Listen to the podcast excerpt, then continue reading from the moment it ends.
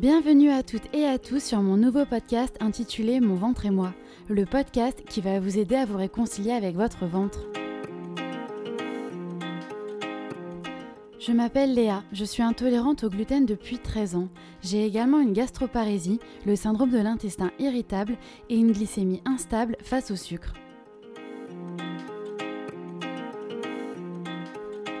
Ensemble, comprenons mieux notre ventre, adaptons notre alimentation et vivons mieux dans notre corps. Ensemble, améliorons notre santé, améliorons notre vie.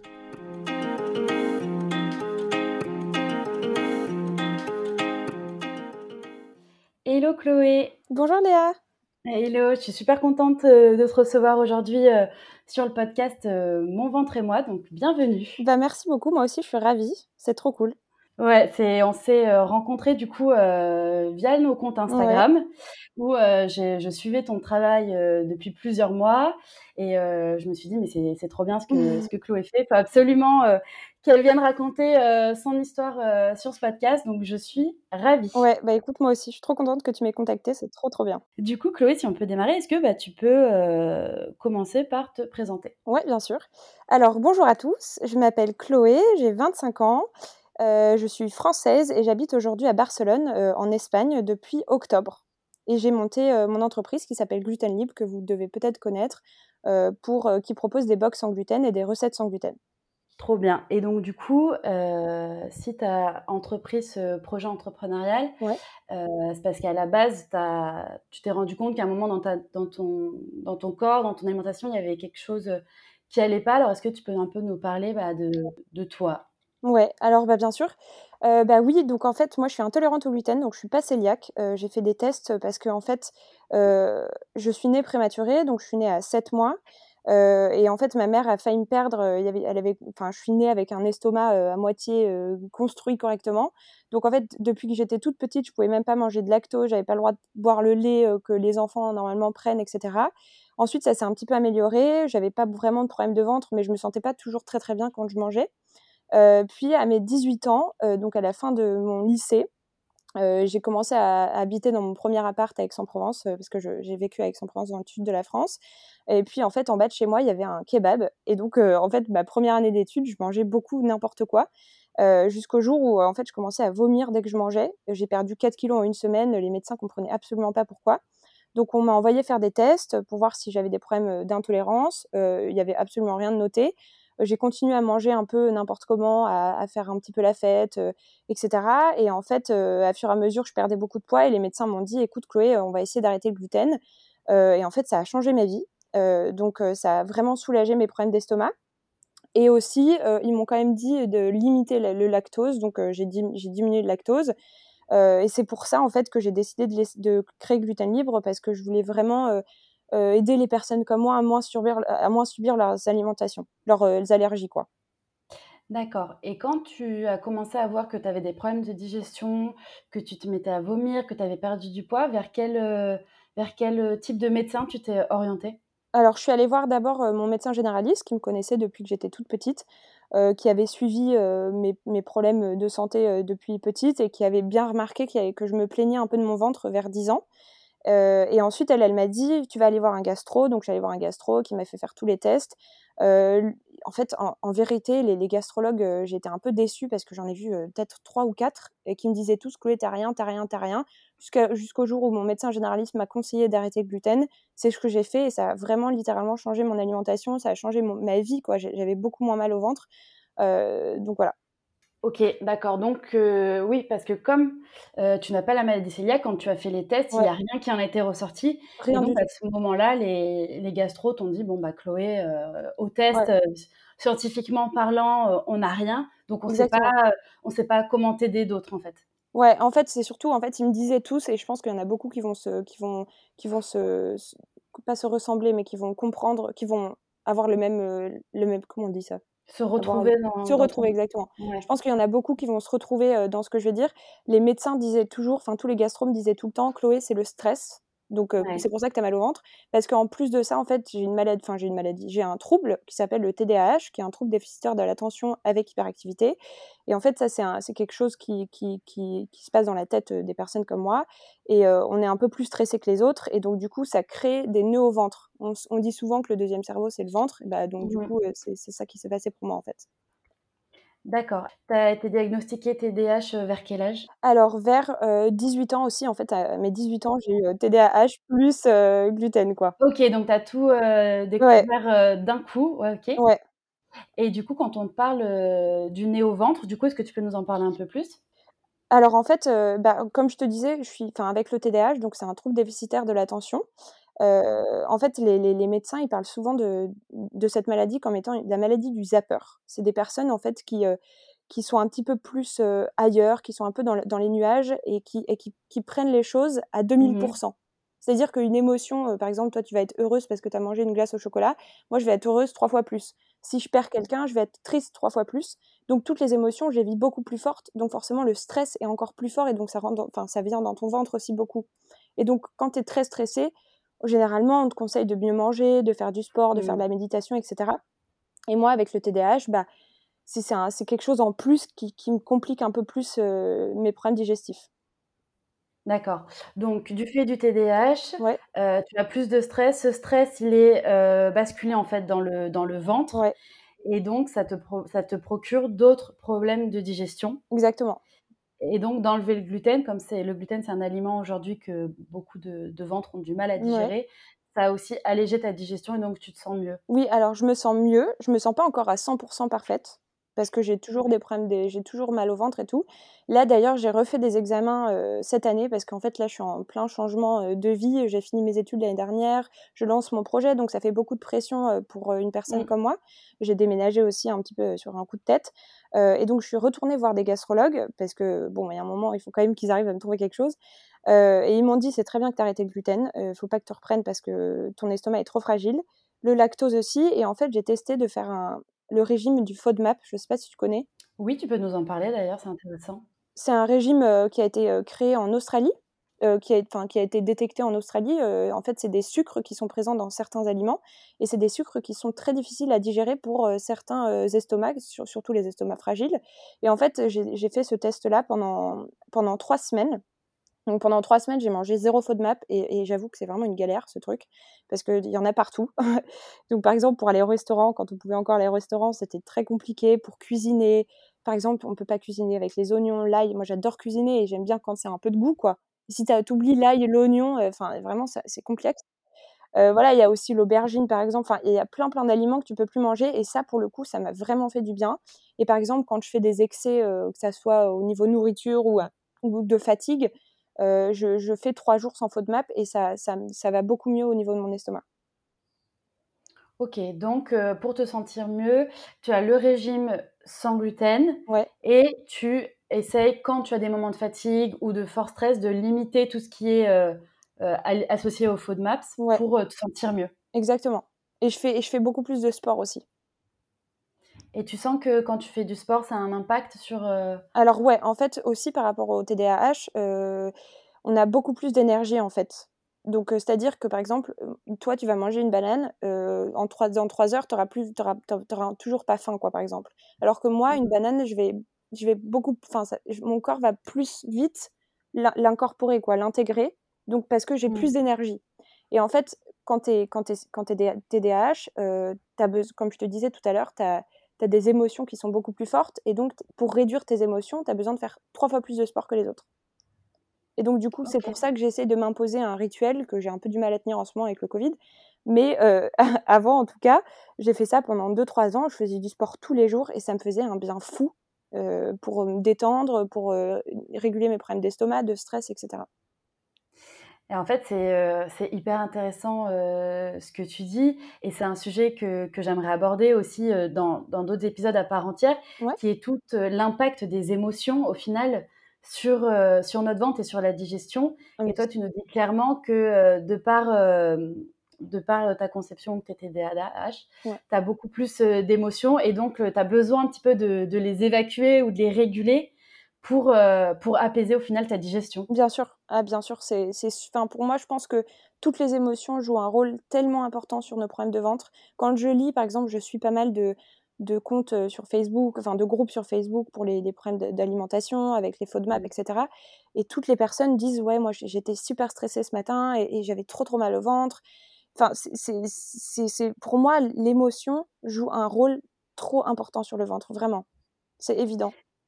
Euh, et, c'est hyper intéressant. Et du coup, pour les personnes qui ont des problèmes de digestion ou qui se plaignent de maux de ventre, c'est important d'avoir cette dimension de l'émotion, qui est une dimension euh, beaucoup moins tangible au final que, quelque chose qu'on pourrait voir matérialiser et que l'émotion, même si elle ne se voit pas, elle est, elle est importante et elle, joue un rôle euh, primordial Sur, sur le bon ou le mauvais fonctionnement de tout le système digestif. Tout à fait. Après, il faut pas, euh, faut pas comme euh, les, les gastro qu'on a tous vus et qu'on a tous entendus, ils nous disent ouais, il y a que les émotions qui jouent sur ça. Je pense pas, mmh. mais je pense que c'est une grosse partie aussi quoi. Il faut pas, il faut pas le négliger, il faut pas le mettre de côté. Donc en fait, ce qu'il faudrait dire, c'est quand on a des problèmes de ventre, il faut avoir une approche holistique où on prend en compte euh, tous les paramètres qui peuvent jouer sur notre notre bien-être, notre bien-être lié au ventre. Ouais, exactement. Ok, super. Donc, du coup, tu as été diagnostiquée TDAH, tu t'es rendu compte que tu étais intolérante au gluten euh, à 18 ans. Donc, j'imagine que ça a été un choc euh, assez, euh, assez violent. Enfin, on s'est dit, OK. Enfin, j'imagine qu'il y a eu un côté genre super, on a mis des mots sur des problèmes que je ressens. Mais en même temps, là, je me rends compte que, que, que j'ai ça. Et donc, comment tu as fait bah, pour, pour t'adapter au quotidien, dans ton alimentation, par rapport à ta vie sociale Qu'est-ce que Qu'est-ce que tu as mis en place?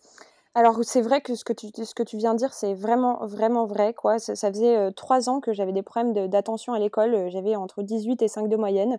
soit j'avais 18 dans un cours que j'adorais, soit j'avais 5 dans un cours que je détestais. Les profs, ils me disaient tout le temps, votre fille, elle est trop volatile. On la, ils disaient à mes parents, pardon, votre fille est vraiment très volatile, on la comprend pas, vraiment, on sait pas ce qu'elle fout là, elle a un problème, votre fille, c'est pas possible.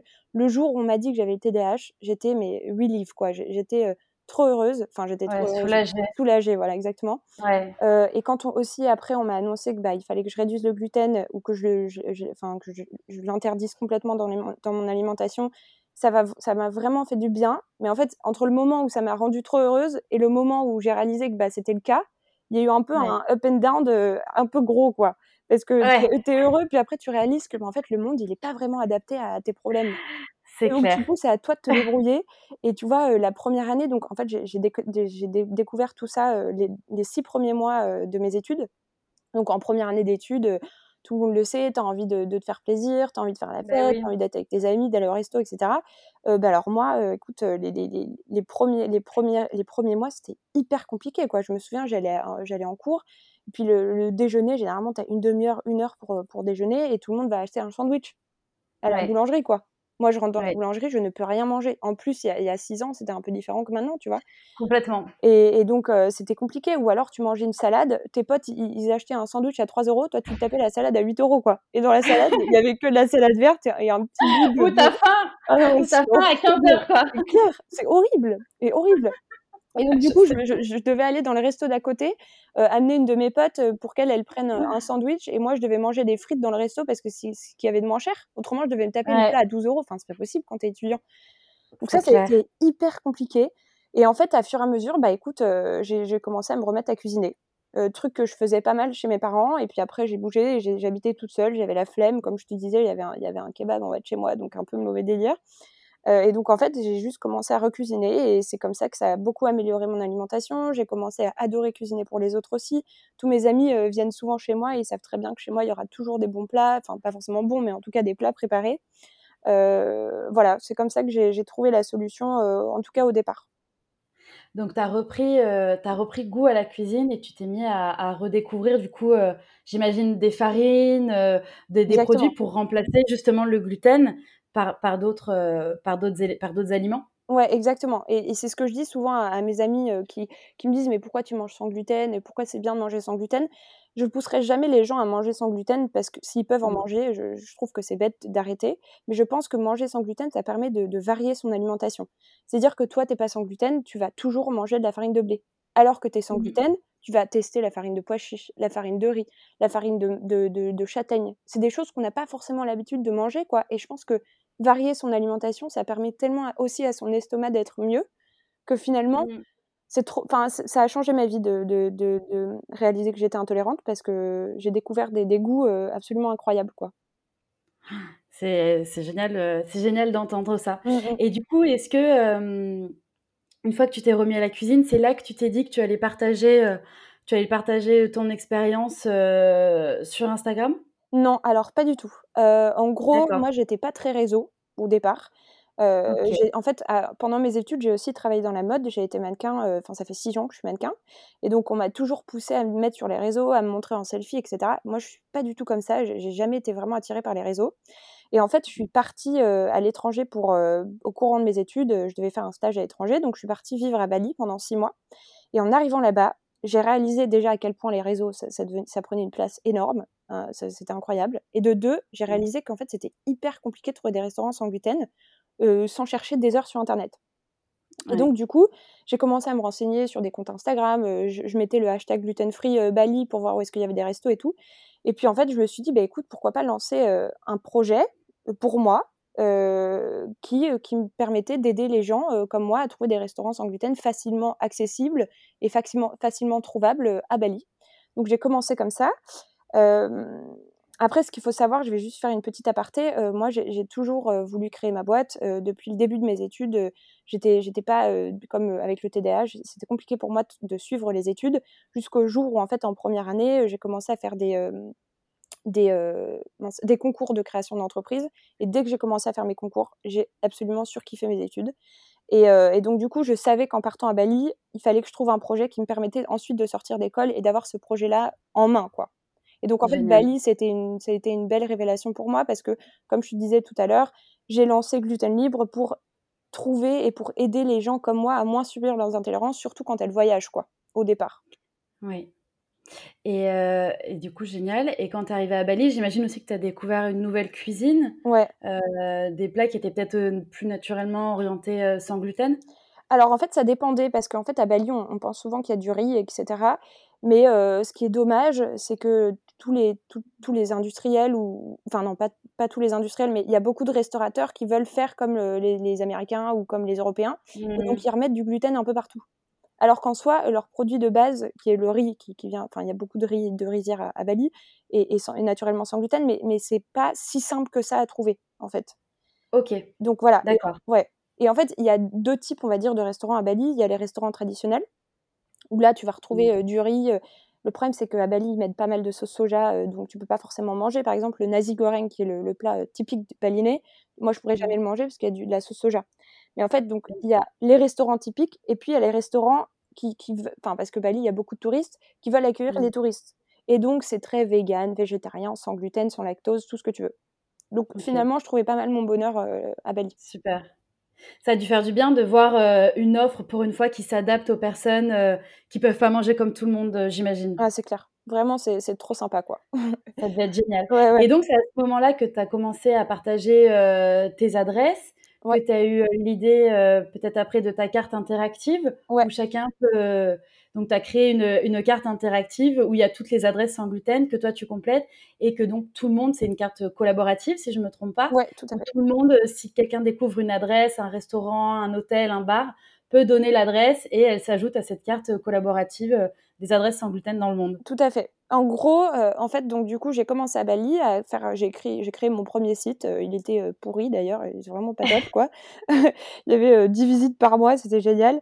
Mais bon, ensuite j'ai créé mon compte Instagram, là, ça commençait un petit peu à prendre, les les gens aimaient suivre ce que je faisais, et Mmh. ensuite je suis partie, en Amérique du Sud pendant 3-4 mois où j'ai où j'ai voyagé avec un van, donc du coup, j'ai encore continué à écrire des articles sur les restaurants, que j'allais visiter sans gluten à travers le monde. Et ensuite, ouais, heu, j'ai créé, heu, cette carte collaborative il y a en septembre. Je me suis dit: «Bah, pourquoi est-ce que je pourrais pas, utiliser, les informations des autres et qu'ils utilisent les miennes et qu'on se complète, en fait?» et et c'est pour ça que j'ai lancé ça, pour, génial. pour nous tous, quoi. Ouais, c'est top. Donc il y a cette carte, où on ça nous permet de de découvrir de nouvelles, de nouvelles adresses. Et donc, du coup, par la suite, tu as envie d'aller un petit peu plus loin euh, dans ton projet. Ouais. Et, euh, et, du coup, est-ce que tu peux nous parler de, des projets que, que, tu lances autour du sans gluten Alors, euh, donc du coup, après la fin de mes études, donc j'ai fait six mois à Bali, j'ai fait trois mois en Amérique du Sud, je suis rentrée en France, j'ai fini mes études. Et en janvier donc dernier, j'ai fini mes études. Et puis, il y a eu confinement. Et donc, je me suis dit, bon, ça va être compliqué de travailler avec les restaurants parce que le but pour moi, c'était quand même d'aider les restaurants aussi à savoir communiquer. Parce que quand je suis partie à l'étranger, j'ai pu discuter avec plus de 300 restaurateurs qui me disaient tous, écoute Chloé, euh, moi j'aime bien ton projet, en plus de ça, au moins tu targetes la, bonne, la bonne audience, tu cibles la, bonne audience. Parce que moi, les, gens qui me suivent sont euh, vraiment 90% euh, sans gluten. Ouais. Et, donc, et donc je me suis dit, bah écoute, trop bien, je, vais, je vais travailler avec les restaurants. Euh, donc en janvier, tout le mois de janvier, j'étais à Paris pour euh, aller rencontrer, j'ai rencontré une dizaine de restaurants. J'ai fait mon premier interview avec un restaurateur euh, qui s'appelle le Café Shop, qui est un restaurant italien à Paris sans gluten, et vous pourrez voir l'interview sur le site aussi. Et donc ça commençait bien, les restos voulaient commencer à bosser avec moi, et puis février-mars, voilà, tout s'écroule quoi. donc du coup, j'ai dû réfléchir à une solution B en plus, pendant la fin de mes études, en fait, j'ai écrit mon mémoire sur le gluten libre, donc je me suis vraiment renseignée sur toute la problématique du sans gluten. Et il y a trois, trois grosses problématiques que rencontrent les, les, personnes qui suivent un régime sans gluten. La première, c'est l'accessibilité des produits, donc ils ont du mal à trouver des produits sans gluten. La mmh. deuxième, c'est de pouvoir s'adapter dans des événements sociaux. Et la troisième, c'est de trouver des restaurants sans gluten. Donc, les restaurants sans gluten, j'essaie avec Gluten Libre de pouvoir aider les personnes à pas chercher pendant des heures des informations sur tel ou tel restaurant. Parce que ce qu'il faut mmh. savoir, c'est que TripAdvisor, ils sont très bien, mais ils écrivent gluten free option, mais gluten free option, ça veut dire que tu, pourras, tu vas peut-être pouvoir manger une salade dans le resto. Moi, je ne fais pas du tout ça. J'écris, bah, dans ce restaurant-là, tu pourras manger comme tout le monde une pizza sans gluten. Ou tu pourras manger comme tout le monde des sushis avec de la sauce soja sans gluten. Et quand tu as dit, excuse-moi, je ouais, t'écouter, quand tu as dit que tu voulais aider les restaurants, c'est aider les restaurants sans gluten à communiquer ou c'est sensibiliser les restaurateurs au sans gluten? C'était quoi l'approche? Alors moi, en fait, ce que je voulais faire, c'est que je voulais devenir, en, énorme, hein, entre guillemets, euh, l'agence de communication des restaurateurs sans gluten. Donc ça veut dire que je voulais vraiment les aider à communiquer sur leurs produits sans gluten, mmh. à travers mes réseaux et à travers les leurs. Ok, super. Et donc euh, en mars, euh, j'ai dû oublier les restaurants Confinement. Et, euh, et, donc, j'ai voulu euh, répondre à cette, une des autres problématiques dont je te parlais euh, tout à l'heure, qui est de, le, problème d'accessibilité et de trouver des produits sans gluten pour les personnes qui suivent un régime sans gluten. Donc, j'ai envoyé un petit questionnaire sur Instagram et sur Facebook et j'ai demandé si ça pourrait intéresser des gens pour faire des box sans gluten. Il y a eu beaucoup mmh de réponses. En, trois heures, j'ai eu plus de 300 réponses, donc ça a été vraiment incroyable. Et je me suis dit, bon, bah écoute, tu as deux mois où tu vas être bloqué chez toi, essaie de faire quelque chose de bien. Donc, euh, j'ai euh, lancé euh, les premières box sans gluten en trois semaines, sachant que moi j'ai fait des études de, de, commerce, mais j'ai juste travaillé la vente quoi, et le marketing. J'avais mmh. jamais fait d'achat. J'y connaissais absolument rien. Zéro. Ah oui, complètement. De zéro. J'ai appelé 30 fournisseurs, je savais même pas comment faire pour. Est-ce que je peux tester les produits Je savais même pas qu'on avait le droit de tester les produits pour. Enfin bref, j'ai tout appris sur le tas quoi. C'était c'était une expérience incroyable. Et donc, j'ai sorti ma première box en mai dernier.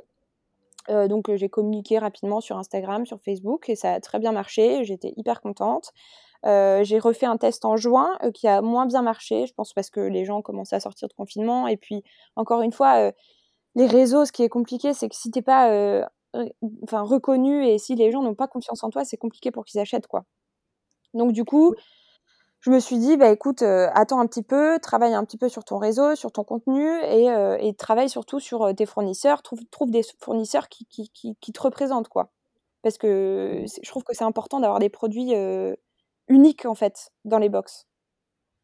Oui, et du coup, ma question était comment tu comment allais sourcer tes produits? Quels étaient tes critères de sélection de, tes produits sans gluten pour alimenter tes box? Alors, en fait, toutes mes box, ce sont des produits secs euh, qui sont certifiés sans gluten. Donc, euh, ça veut dire que déjà, tous mes fournisseurs, je demande une certification euh, de leur pays d'origine. Je prends surtout des, produits français, mais aussi des produits européens. donc, ils m'envoient tous une certification. Donc, ça, c'est le premier critère. Deuxième critère, j'ai envie que ça soit des produits qui soient naturellement bons. C'est-à-dire, j'ai pas envie mmh. qu'il y ait plein de, de, trucs bizarres à l'intérieur. Enfin, j'ai envie que quand les gens ils lisent les étiquettes, ils comprennent ce qui est écrit. Ça, je trouve que c'est hyper important. Ensuite, j'essaye de trouver des, produits qui sont sans lactose, parce que je sais que généralement, les personnes qui suivent un régime sans, un régime sans gluten sont intéressées par le régime sans lactose. Et puis, j'essaye de trouver des produits qui sont aussi réalisables vegan. Parce que on sait aussi que les personnes, surtout avec le Covid, depuis le confinement, ils essayent de mieux manger, ils s'intéressent à manger moins de viande. donc voilà, donc ça c'est ça c'est mes premiers critères. ensuite, le critère que j'essaye de respecter de plus en plus, mais qui est quand même un petit peu plus cher, c'est le critère bio. Donc mmh là, aujourd'hui, dans ma box que j'ai sortie en décembre, il y a 90% des produits qui sont bio et 90% surtout des produits qui sont introuvables en supermarché. Comme je te disais, moi, j'ai pas envie que ce soit des produits avec des étiquettes qui prennent trop de place, quoi. Et généralement, ces produits-là, on ne les trouve pas régulièrement en supermarché. Tout à fait. Donc voilà. OK, donc c'est des produits, euh, ouais, des produits vraiment rares à trouver au final, ce que tu nous déniches, euh, dans ta box? Tout à fait, tout à fait, tout à fait. En fait, c'est c'est ça, en fait, que que j'ai oublié de dire, c'est que ça fait 7 ans que je suis sans gluten euh, ça fait 6 ans que je suis sans gluten et donc j'en ai testé mmh. des produits, hein. Franchement, j'ai dû tout tester, quoi. Et je me suis rendu compte qu'il y avait en fait, j'ai testé des mix pains. Oh, tu imagines même pas les galères, quoi. Il y a un truc. Ah bah, si, si. Je te jure, je te jure. Et donc, du coup, je me suis dit aussi dans la box que ça soit des produits bons et des produits faciles à cuisiner. Où tu es certain que ça marche, quoi. Parce que c'est mmh. chiant, de... enfin, c'est vraiment ennuyeux de se retrouver au supermarché, déjà euh, impossible de trouver ce que tu veux. Bref, tu trouves un mix pain qui te semble à peu près correct. Tu vas le cuisiner chez toi, tu, retrouves tu te retrouves avec quelque chose qui n'a absolument pas de goût. Enfin, c'est compliqué, quoi. Et donc, du coup, bah, moi, ce que je fais, c'est que j'essaye de trouver des fournisseurs en France et en Europe, parce qu'il faut savoir qu'en France, on n'est pas très bon au niveau du sans gluten. On est les quatrièmes sur le marché français, donc il faut aller chercher un petit peu ailleurs. Et, par exemple, en Italie, ils sont hyper forts. En Angleterre, ils sont hyper forts. Et donc, du coup, eux, leurs produits sont bons, ils sont bio, ils sont vegan. Enfin, vraiment, c'est pour ça que je pense que le sans gluten, il faut s'ouvrir un petit peu, quoi. Et surtout que les, les, grandes enseignes, enfin moi dans les magasins, je trouve rarement des produits italiens, des produits anglais, des produits espagnols, alors que comme tu dis, ce sont des pays qui sont bien plus en avance sur la France sur le développement de, du sans gluten. Bien sûr. Bah, en fait, euh, comme je te disais, j'ai fait mon mémoire de fin d'études sur euh, gluten libre, donc sur le, le, sans gluten. Donc je me suis renseignée un petit peu sur les marchés européens. Et en fait, la France, pourquoi on est autant en retard? D'après des, des, vraiment des recherches euh, qui, qui datent de, de, de, plusieurs années, en fait, c'est parce que la France, c'est le pays de la baguette. Et donc, du coup, pour les Français, c'est très compliqué de se dire on va changer la baguette en sans gluten. Et c'est bête parce que tu mmh. regardes l'Italie. L'Italie, c'est le pays des pâtes. Et pourtant, l'Italie, c'est le premier marché européen du sans gluten, quoi. C'est hyper intéressant. Ouais, c'est incroyable. Vraiment, c'est incroyable. Donc, euh, en Italie, on peut dénicher plein de produits ah sans gluten, euh, de bonne qualité, bons. Bien sûr. Euh, bien sûr. Alors que c'est le pays des pâtes et de la pizza, comme tu dis. Et, généralement, en Italie, tu vas dans un resto, ils, auront toujours une solution pour toi. Ça, c'est génial. J'ai hâte, que, que la France Exactement. s'inspire de nos voisins européens pour. C'est vrai, c'est vrai, c'est vrai. Mais ils s'améliorent. Franchement, ils s'améliorent. Même, je, vois, il y, a beaucoup de personnes qui me contactent sur Insta et sur Facebook, des marques françaises qui, qui, veulent essayer de faire des choses, qui veulent essayer de faire des choses bien, et, je trouve que c'est génial. Mais il en faut plus. Quoi. Il en faut plus. Donc toi, euh, au travers de ton projet de box, tu vas nous dénicher des produits de bonne qualité, faciles de, facile à cuisiner, sans gluten, idéalement euh, sans lactose et vegan et bio. Euh, et puis des produits de, d'entrepreneurs qui sont pas encore très connus, donc difficiles à trouver. Ouais. Donc c'est des, petites pépites, quoi. Ouais, ouais, exactement. Exactement. C'est pas, pas des grosses boîtes, quoi. C'est des petites boîtes et je pense que j'ai envie de bosser avec des petites boîtes, quoi. Parce que je te comprends les valeurs sont trop. Euh, on partage euh, plus les mêmes. Enfin, je partage plus les mêmes valeurs avec des petites entreprises que des, des, entreprises avec 400 personnes. Tout à fait. Donc aujourd'hui, si on veut trouver euh, cette box que tu as mise en place, on la trouve sur ton site Gluten Libre. Ouais, glutenlibre.co glutenlibre.co et là on va retrouver ta box qu'on peut commander à tout moment pour découvrir euh, tous les produits que tu nous as dénichés. Exactement. Alors il y, a trois box. Il y a une box, euh, donc là euh, en ce moment c'est la box de Noël parce que je vais sortir que des box pour des événements. Donc là c'était la box de Noël mais qui, qui, va très bien aussi pour, pour janvier ou pour février.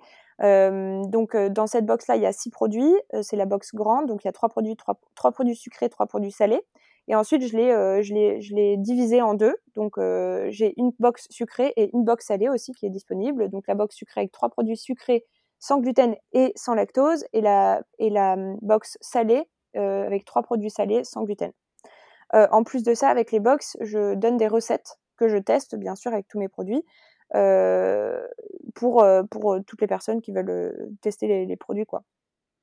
Trop bien. Donc en plus, euh, donc tu fais la boxe et tu accompagnes euh, les utilisateurs en leur, en leur, proposant des recettes pour, euh, pour les aider parce que c'est pas forcément facile parfois de se mettre à cuisiner, d'adapter son alimentation. Donc bien sûr, bien sûr, bien tu sûr. Partages, tu partages des idées de recettes, donc c'est vraiment mmh un accompagnement, un accompagnement jusqu'au bout, quoi. Ouais, mais j'ai envie, j'ai envie de, avec Gluten Libre, j'ai vraiment envie de donner l'envie aux gens de, de se remettre à cuisiner parce que c'est génial en fait la cuisine. C'est hyper créatif, il n'y a pas de limite et c'est trop. Il n'y a pas de limite. Et c'est beau de, de, dire ça aux gens parce que souvent, quand on parle de cuisine, les gens prennent peur. Ils disent ah non, c'est compliqué, je sais pas faire. Et prenez parfois la simplicité et la découverte, euh, c'est bien aussi. Quoi. Et c'est surtout en fait les, les, personnes qui ont des intolérances ou des allergies ou. ça fait peur. Hein. Et moi, je comprends à 1000%. Et, et, et j'étais la première comme ça quand j'ai commencé. J'avais 18 ans. Euh, qu'est-ce que tu veux faire dans un petit appart de 18 mètres carrés? C'est compliqué, mais, mais la preuve, j'ai réussi. Euh, ça veut pas dire que les autres peuvent pas le faire. quoi. C'est ça. Et quand on est sans gluten, on se sent privé. Donc, je pense que c'est important de recréer du plaisir autour de, de manger. C'est sûr, et certain. Recréer du plaisir. Bien sûr. Génial. Et est-ce que tu as d'autres euh, projets à, venir euh, autour du sans gluten? Alors, ouais, bien sûr, j'ai plein de projets pour gluten libre. Euh, mais je vous parlerai que du prochain pour le moment. parce qu'avec tout ce qui se passe, on ne sait pas très très bien comment ça va avancer tout ça. Euh, mais en fait, là, je suis en train de commencer à écrire un livre de recettes de sans gluten qui sortira, je l'espère, au courant de l'année. Génial, bah, trop trop bien, trop, bien. On a hâte. Euh, je vais essayer de mettre des recettes très faciles à faire parce que généralement sans gluten ça prend un peu plus de temps quand même. Et j'aimerais bien faire des recettes genre euh, des recettes en 10 minutes quand t'as pas le temps ou quand t'as pas envie, okay. quand t'es pas hyper grande cuisinière.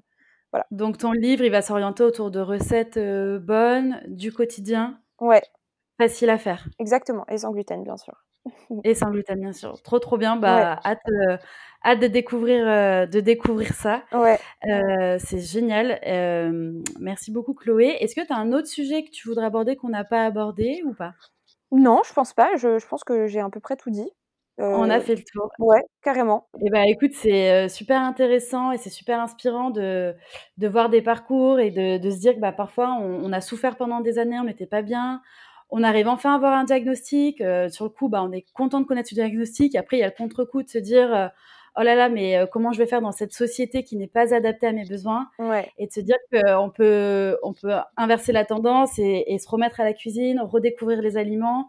Et, et en, faire un nouveau projet de vie et, c'est hyper beau quoi. Ouais, mais je pense que rien n'est une fatalité en fait.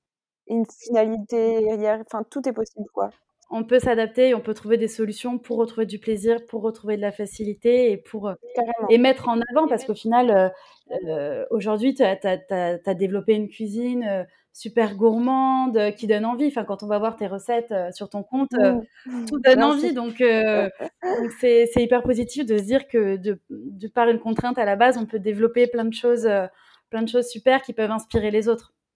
Ouais, bah, comme je te disais, vraiment, le sans gluten, ça a changé ma vie et et je pense que ça peut changer la vie de tellement de gens, mais en positif. Faut pas le voir négatif, ça sert à rien. Ouais, c'est bête en fait. Aujourd'hui, tu es, contente de là où t'en es, tu es contente, tu... Ouais, je suis contente. Vraiment, je, pense que avec le TDAH, euh, plus, euh, plus ce souci d'alimentation, euh, je trouve que je m'en sors pas trop mal.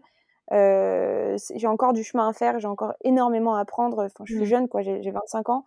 mais je pense que plus on grandit, plus on apprend et, c'est trop bien d'apprendre, quoi. Et, et j'apprends beaucoup aussi en, en, essayant de, faire plaisir aux autres, quoi.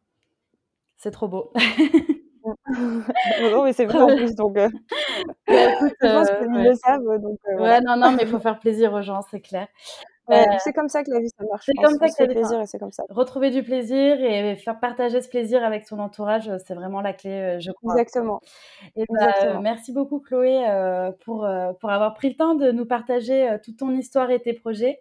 Et puis on a bah, hâte merci à de voir la sortie de ton bouquin. Ouais, bah merci beaucoup Léa et puis à bientôt sûrement. À bientôt. à bientôt, au revoir.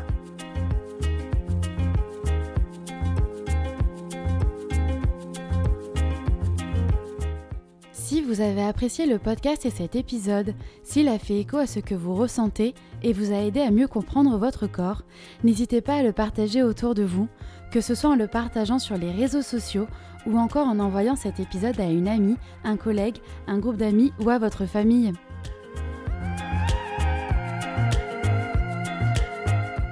J'ai également créé un compte Instagram, ce Gluten Alternative, où je partage mes recettes sans gluten, gourmandes et équilibrées. Abonne-toi pour ne rien rater.